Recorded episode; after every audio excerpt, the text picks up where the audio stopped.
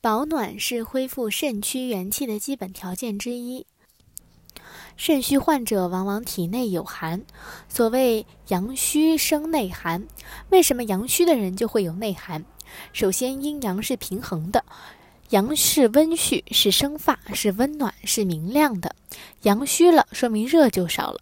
而阴是阴暗的，是寒的，是冷的，阴就会偏盛，就会出现肾水更寒。所以阳虚的人体内有寒，更怕外部的寒。现在很多人不注意保暖，例如有的女生冬天穿衣服很不合理，上面穿羽绒服，下面穿皮靴，腿上就一条丝袜。我曾在机场见过一个女孩子，当时广州冬天的气温是十摄氏度左右，可是她只穿着一条非常单薄的吊带裙，而且裙子很短，冷得直发抖。既然这么冷，为什么要这么穿呢？真是令人不解。如果你也让自己这样受寒，就会慢慢导致阳气不足，最终身体失调。很多女性的宫寒等等情况都与此相关。而常年消耗肾气、受淫伤精，导致阳气不足的人，更容易感受到外寒。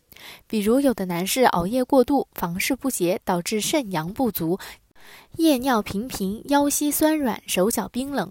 此时稍微一感受到冷风，别人没什么问题，他就开始鼻涕连连、身体发冷了。这就是因为他体内阳气不足，从而导致了外寒入侵。在这两种情况下，无论是外寒还是阳气不足，舌质的颜色都会向白色发展。